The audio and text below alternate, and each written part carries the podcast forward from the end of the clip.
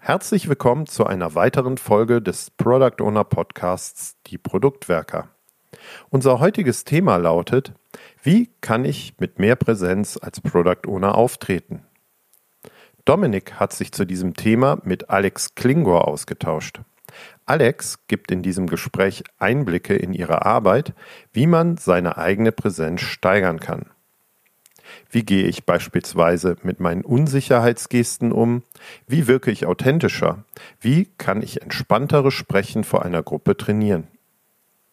Diese Episode soll dir die Bedeutung von Präsenz in deiner Führungsrolle als PO verdeutlichen und Anregungen geben, wie du dich auch in dieser Fähigkeit stetig weiterentwickeln kannst.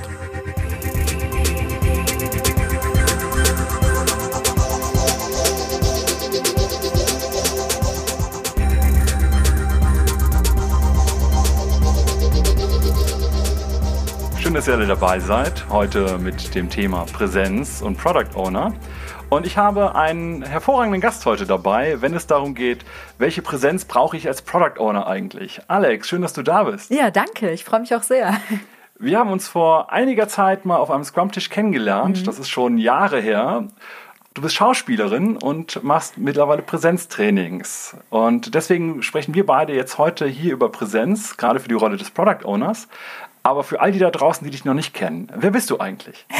ja, ich bin Alex, Alexandra Klingur, vom Grundberuf, wie du gesagt hast, Schauspielerin. Und bin dann über Umwege und Selbstbewusstseinstraining und so weiter ähm, zu einer Coaching-Ausbildung gekommen und mische das Ganze hier so. Das heißt, in meinen Trainings findet sehr viel Impro-Theater auch statt oder wir machen Dinge, die aus dem Schauspielbereich kommen. Das ist der Punkt, wo wir mal Angst kriegen, aber es geht hier nicht um Rollenspiele. Und da bin ich dann mit Präsenztraining oder Kommunikationstraining einfach auch viel in Banken oder großen Firmen oder auch Einzelcoachings und jetzt heute bei euch. Hervorragend.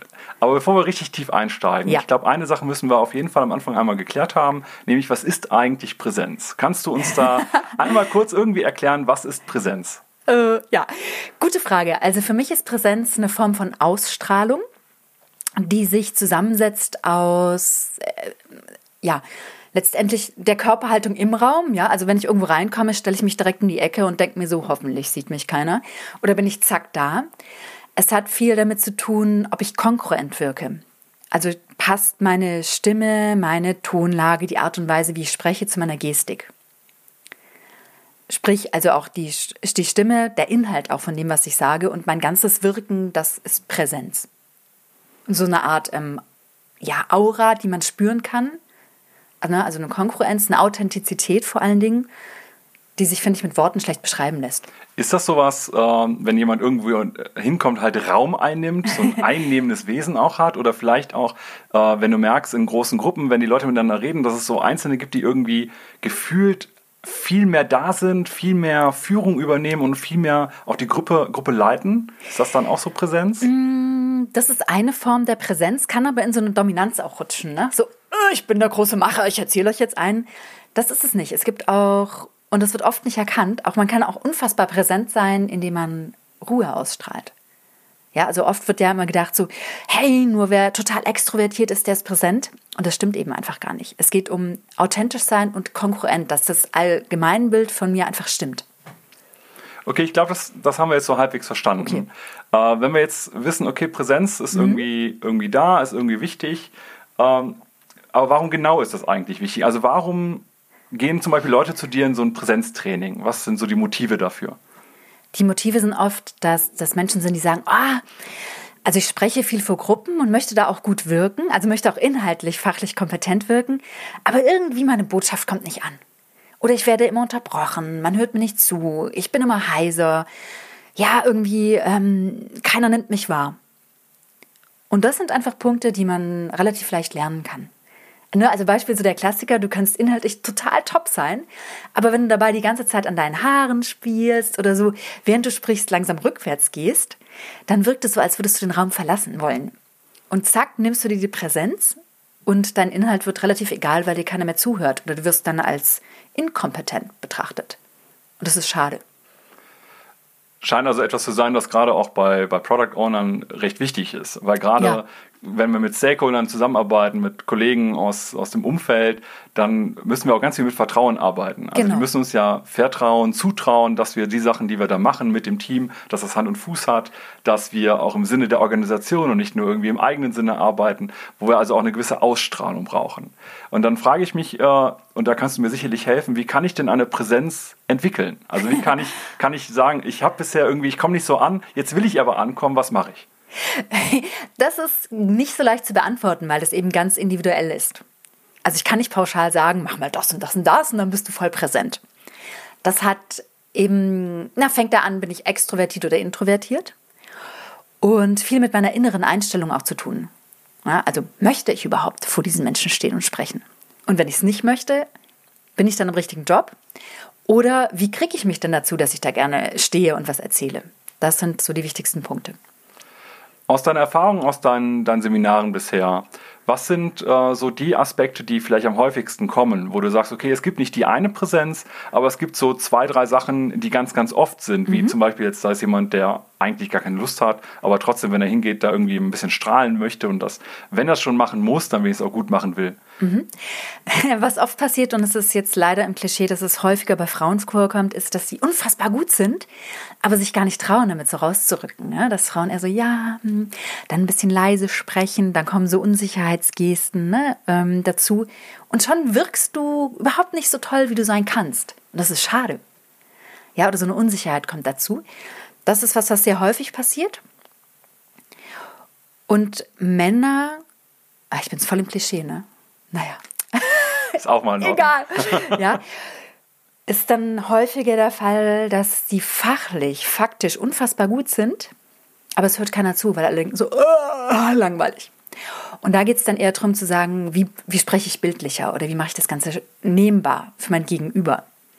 Ja, auch ich könnte jetzt hier 5000 Fachbegriffe reinhauen, dann würde aber keiner zuhören, weil alle denken so, oh ey, ich kann damit nichts anfangen. Also es geht um dieses ansprechende Sprechen und Sprechen wollen. Du hattest gerade äh, diese Unsicherheitsgesten angesprochen. Mhm.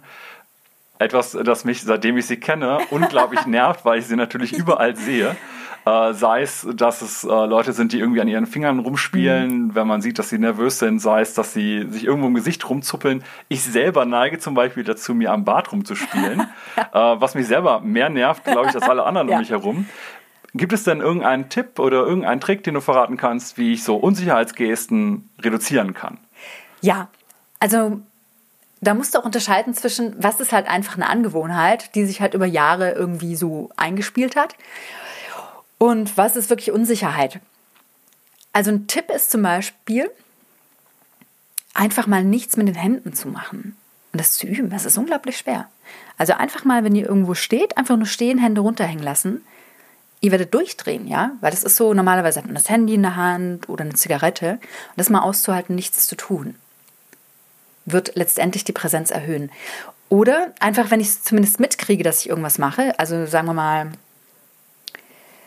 ach Gott, ich, ich kratze mich immer am Ohr. Wenn ich nervös werde, ist es toll, wenn ich einen Kollegen habe, der mir dann Handzeichen gibt. So, und dann merke ich das selber. Und dann kommt die ganz, ganz fiese Phase, weil ich merke das, ich kann es aber noch nicht sofort abstellen. Das dauert so einige Wochen.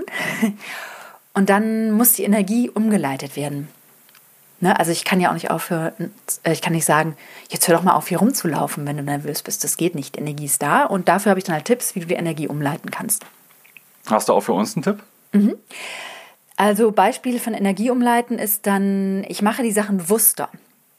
Meinetwegen kratze ich mich halt bewusst am Ohr. Ja, sieht irgendwie doof aus, aber es sieht zumindest nicht mehr unsicher aus. Das ist dann so ein Übergang.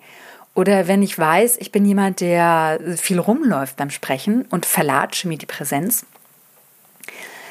dann bin ich halt so clever und stelle mir ein Wasserglas ans Ende vom Raum, ja, oder ein Stückchen weiter weg, weil dann habe ich ja einen Grund, mal rumzulaufen. Oder da halt auch so bewusste Gewichtsverlagerung. Also ich denke meine Handlungen mit. Jetzt hattest du gerade auch noch gesagt, dass du vielleicht einen Kollegen hast, der dir dann über ein Handzeichen mhm. signalisiert, dass du gerade etwas machst, also sprich dieses Spiegeln. Ja. Und ich äh, kenne das vor allem, wenn man so ein bisschen auch die eigene Art und Weise, wie spreche ich vor Publikum, wie halte ich Vorträge oder ähnliches, dass man sich dafür aufnimmt, sein Video anschaut, sich selber reflektiert. Und das ist ja so eine Reflexion auch im Doing, im, im mhm. laufenden Prozess. Wie kann ich dafür nach deiner Erfahrung am besten sorgen, dass ich diese Reflexion kontinuierlich habe? Brauche ich dafür immer einen Kollegen? Muss ich dafür mich immer aufnehmen? Oder gibt es auch noch andere weitere Möglichkeiten? Also ich finde, sinnvoll ist eine Sache, die ich mir vornehme. Bitte nicht 3000 auf einmal, machst du auch nicht. Und dann mir irgendwie denke, jeden Montag werde ich daran zwei Minuten üben. Fertig, ausreichend. Und irgendwann ist es wie bei einer Sportart, es geht mir so in Fleisch und Blut über, dass ich es einfach kann. Die meisten scheitern, weil sie sich zu viele vornehmen und es geht einfach nicht. Das ist ja fast wie bei den meisten anderen Sachen der Entwicklung auch. ja. Also auch das kennen wir ja von, Genau. von den Retrospektiven. Wenn man irgendwie zu viele Aufgaben gleichzeitig macht und sich da verändern will, dann wird es einfach zu viel und Ja. dann ist halt schnell die erste nicht geschafft und die zweite nicht geschafft. Und dann ist so, naja, komm, wenn wir die eine Veränderung nicht geschafft haben, brauche ich die andere auch nicht zu schaffen. Also ich finde auch diesen klaren Fokus auf eine Sache extrem wichtig. Aber auch schwer. Weil man da natürlich denkt, so, ey, so eine Kleinigkeit, das mache ich ja locker flockig, ist ja albern. Ja, aber es wird dann wenigstens umgesetzt. Wir haben auch mal eben nochmal, äh, auch im Vorgespräch, so ein bisschen über verschiedene Ebenen gesprochen. Kommunikation, dass auch Kommunikation so ein bisschen Richtung Präsenz geht. Ähm, was sind so nach deiner Erfahrung auch die wichtigsten Elemente des Daseins? Also ich denke jetzt, es gibt sowas wie Körpersprache, es gibt so etwas, wie stehe ich hier eigentlich? Wie, ähm, was ist so mein Paraverbales? Ne? Also wie betone ich die Sachen? Aber auch vielleicht sowas wie Kleidung, also was ziehe ich zum Beispiel an und wie fühle ich mich damit? Gibt es da, habe ich irgendwas vergessen oder was davon ist das Wichtigste? oder wie gehst du damit um, wenn du da jemandem bei helfen willst? Ja, du hast lustigerweise das vergessen, worum sich alle kümmern, den Inhalt. Ne? Weil wenn du dich auf was vorbereitest, auch gerade wir haben uns auf den Inhalt vorbereitet, auf den Rest irgendwie auch nicht, ne? So. Mm, ansonsten hast du alles genannt. Also ich denke, am wichtigsten ist es, da auch wieder authentisch zu wirken. Also wenn ich mich jetzt in Klamotten zwänge, die mir eine Nummer zu klein sind, aber unglaublich figurbetont sind, kann, fühle ich mich nicht wohl und es ist spürbar. Klar muss ich mich irgendwie den Umständen anpassen, aber auch hier wieder, es muss einfach zu mir passen. Also Beispiel, wenn du jetzt versuchen würdest, Dominik, ganz ruhig und voll unlustig und sehr, sehr seriös zu sprechen, ne? Also es entspricht nicht deiner Art. Nee. Behaupte ich jetzt mal so. Das wäre auch kontraproduktiv und für jemand anders ist es anders. Und das kann man rausfinden und schauen, wie fühle ich mich wohl. Das heißt, du hast auch jetzt schon zum zweiten Mal das Thema Authentizität. Authentizität äh, wenn ich Genau. authentisch bin. Du hast angesprochen, was ist, äh, ich möchte authentisch sein. Genau. Woran merke ich denn auch persönlich selber, dass ich gerade authentisch bin? Oder merkt man das sofort? Also ich habe manchmal das Gefühl, dass es Leute gibt, die so ein bisschen Schauspielern sich verstellen und gar nicht so authentisch sind, aber es selber gar nicht merken. Ja. Auch da musst du halt unterscheiden zwischen, ja, wenn ich jetzt als Coach irgendwo hingehe und selber einen schlechten Tag habe, da soll mein Kunde nicht drunter leiden. Ja, dann kann ich vorher Übungen machen, wie ich mich in eine gute Stimmung bringe und dann trotzdem gute Laune dort habe und beim Arbeiten dann sowieso Spaß entwickle. Also bin ich in dem Moment dann doch authentisch. Ähm, was war die Frage? Aber wir können ja an der Stelle weitermachen. Du hast gerade gesagt, äh, eine Übung machen, damit ich eben glücklicher bin, Genau. damit ich gut äh, gelaunt bin. Das heißt, eigentlich bin ich nur dann authentisch, wenn ich auch wirklich so bin, wie ich gerade bin. Ja. Also nicht nur überspiele, sondern ähm, das heißt, wenn ich irgendwie gut gelaunt wirken will, muss Mhm. ich gut gelaunt sein. Kann man das so sagen? Ja, also ich kann nach außen hin gute Laune demonstrieren. Das kann, glaube ich, jeder Mensch für einen gewissen Zeitraum. Aber das ist unfassbar anstrengend. Ja, und das, Das heißt, ja. meistens auch der Moment, wo der Mund irgendwie lacht, aber die Ja, Augen nicht genau. mitlachen. Ne? Und jemand, der das, und wie gesagt, jemand, der sich damit beschäftigt, der spürt das einfach. Und dann bist du halt nicht authentisch. Mm. Also woran ich merke, dass ich authentisch bin, ist, dass ich mich selber in dem Moment wohlfühle. Und dann komme ich in so eine Komfortzone und da habe ich einfach eine Stärke. Ja, also wenn ich jetzt ich sage, meine ich uns alle, also wir alle. Und dann ist diese Wirkung da und die kriege ich dann auch gespiegelt, weil ich einfach spüre, ich kriege Sympathie entgegengebracht, man hört mir zu. Ähm, es kommt an, was ich sage, dann bin ich authentisch. Und ich kann auch ruhig mal sagen, so, sorry Leute, ich hatte heute echt einen blöden Start in den Tag. Ich freue mich jetzt aber trotzdem hier zu sein. Und äh, wenn ich jetzt zwei Minuten noch so ein bisschen komisch gucke, es hat nichts mit euch zu tun. Und dann ist der Moment meistens schon vorbei, weil ich es ehrlich ausgesprochen habe und ich Energie drauf verwende, das zu überspielen. Wo wir über das Thema Energie reden. Product Owner haben ja auch die Aufgabe, so die Arbeitsenergie und allgemein die Energie eines Teams äh, in eine Richtung zu lenken, um eben gezielt Business Value zu schaffen oder halt Mehrwerte durch die Produkte und zwar gezielt in eine bestimmte Richtung. Dadurch nimmt der Product Owner oder die Product Ownerin so eine Art laterale Führungsrolle ein. Mhm. Bezogen auf diese Führungsrolle, welche Aspekte der Präsenz sind da besonders wichtig? Die Klarheit und die Einschätzbarkeit. Das heißt genau? Das heißt, wenn naja, eine wirk wie du schon sagtest, es ist ja keine wirkliche Führungskraft, aber wenn jemand, ich sag mal ein bisschen als Teamführer, ist auch ein doofes Wort, als PO ist, ja, arbeitet, brauche ich als Teammitglied ja jemand, an dem ich mich doch ein Stück weit orientiere und wo ich weiß, hey, bei der Person kriege ich Halt, die kann ich einschätzen. Das gibt mir eine Sicherheit, dann arbeite ich auch gut.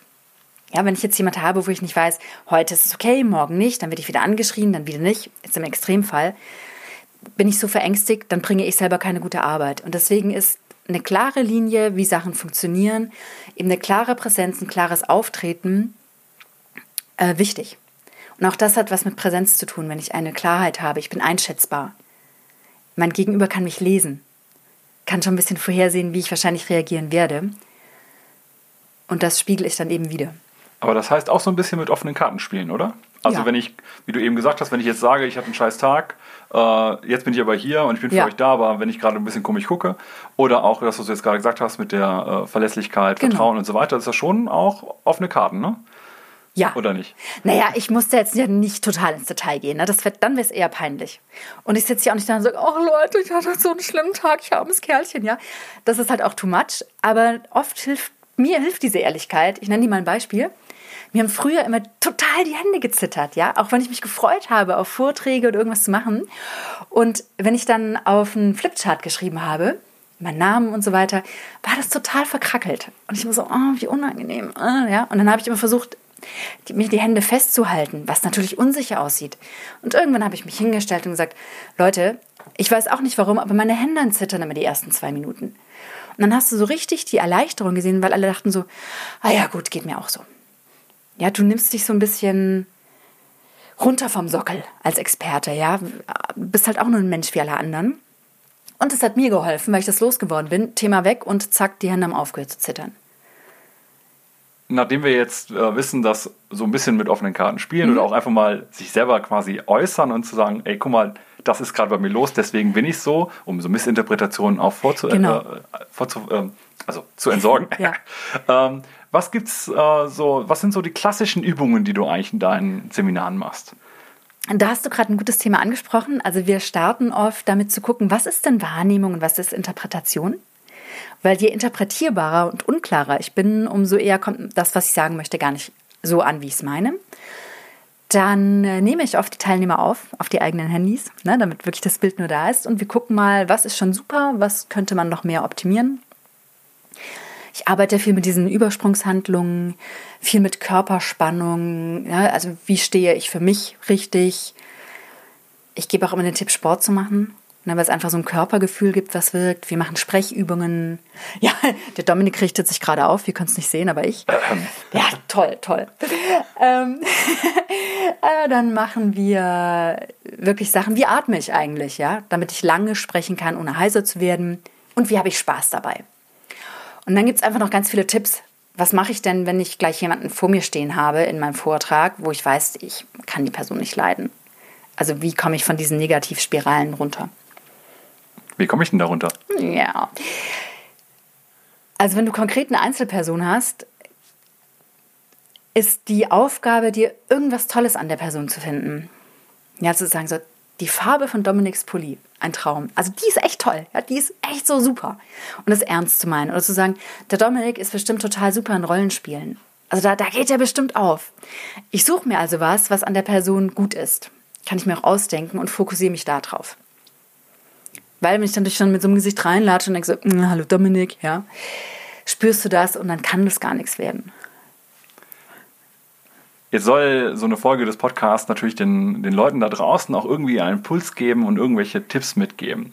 Was für Tipps hast du denn, wenn es darum geht, ich möchte jetzt als Product Owner meine Präsenz erhöhen, damit ich mhm. bei meinen Stakeholdern besser wirke, damit ich mein Team besser unterstützen kann?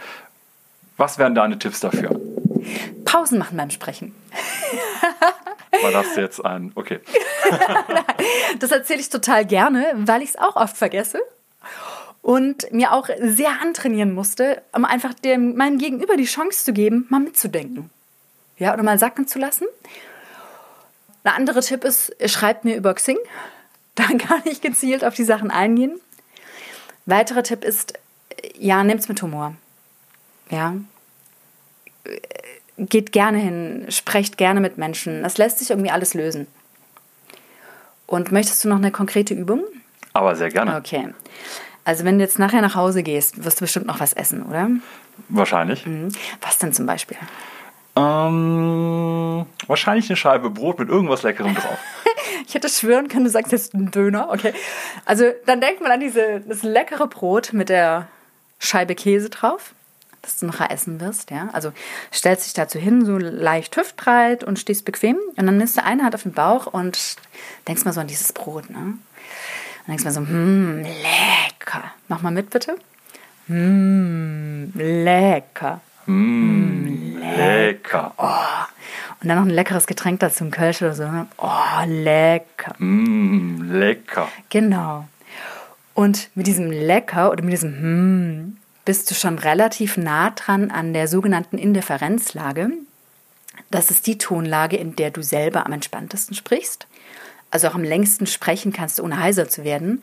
Und in der man dir am entspanntesten zuhören kann. Weil du entspannt bist, überträgt sich die Entspannung auf mich. Also wenn ihr gleich nichts mehr von uns hört, sind wir eingeschlafen vor lauter Entspannung. Und äh, das ist eine Übung, die du zwischendurch immer gut machen kannst. Weil die meisten, wenn sie in Stress kommen, anfangen hochzusprechen und ganz schnell und nervös. Und dann ist so dieses hm ganz hilfreich. Um einfach nochmal von mit der Stimme runterzukommen. Genau, mit der Stimme runterzukommen. Und über die Stimme kann man jetzt kurz gesagt und vereinfacht gesagt nämlich auch das Nervensystem entspannen. Ja, und dann wirke ich wieder souveräner, authentischer, präsenter.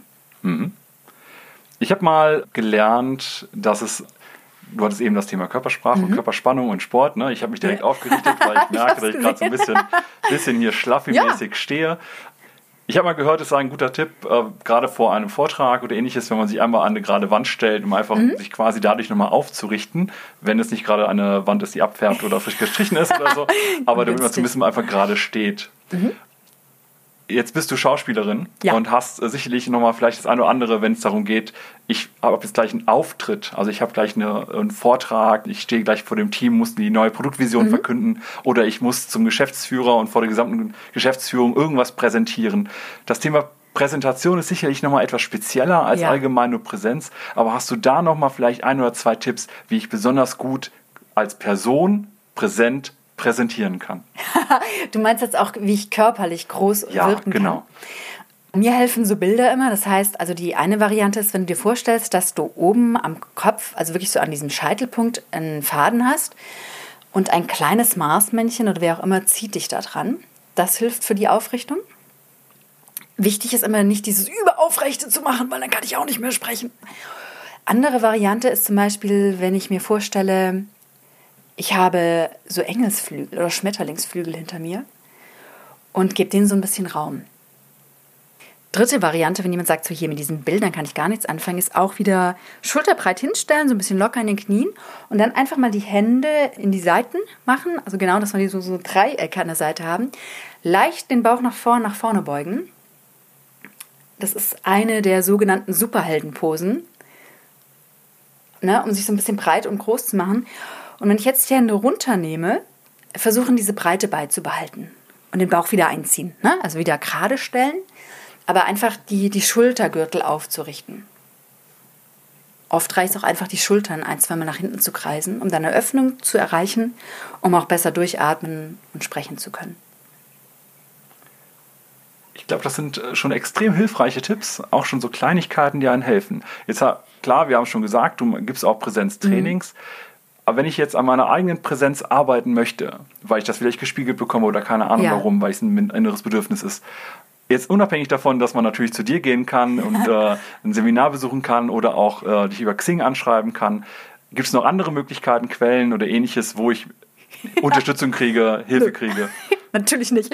Doch, natürlich. Also ich finde, es gibt ein ganz, ganz tolles Buch, das heißt Meine Stimme, mein Erfolg weil ich fand der Atmen und Sprechen immer total langweilig und habe erst eigentlich in den letzten Jahren gecheckt, wie wichtig das eigentlich ist für die Präsenz. Also das ist wirklich ein super Buch, das ich empfehlen würde.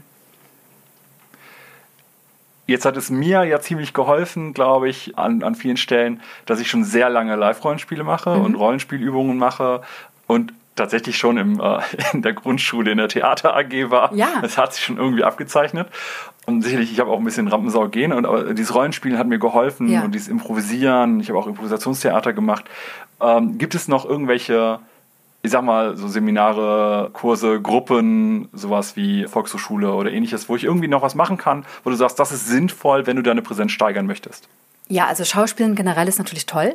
Vor allen Dingen, es muss ja nicht darum zu gehen, drum gehen, oh, ich spiele jetzt gleich ein tolles Stück, sondern einfach, ich, ich traue mich mal was in einem geschützten Rahmen. Und äh, ich habe auch öfters schon Impro-Theatergruppen geleitet. Also auch, ich spiele auch, glaube ich, seit über 20 Jahren. Ja, und von daher, wenn da noch drei, vier Leute dazukommen, können wir gerne eine Gruppe gründen, mit acht Terminen durchlaufen, wie auch immer, auch mit Fokus auf, ich sag mal, ein bisschen beruflichen Dingen und dann geht's los und wir haben Spaß. Und das sind Dinge, die unglaublich helfen, weil man sich einfach mal Sachen traut und merkt, ah, okay, ich kann da doch viel mehr, als ich denke.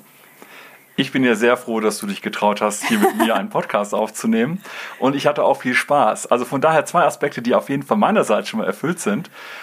Gibt es noch irgendetwas, was du gerne unseren Zuhörern und Zuhörerinnen mitgeben möchtest? Äh, ja, traut euch, habt den Mut. Alle haben Angst, wenn sie irgendwo stehen und was erzählen müssen oder präsentieren müssen oder vor einer Gruppe stehen. Ja, es ist kein Hexenwerk. Das ist unser Schlusswort. Wir hoffen, dass es euch das ein oder andere gebracht hat, dass ihr Impulse mitgenommen habt und dass ihr an eurer Präsenz arbeitet. Und wenn ihr Unterstützung braucht, dann meldet euch doch einfach bei Alex.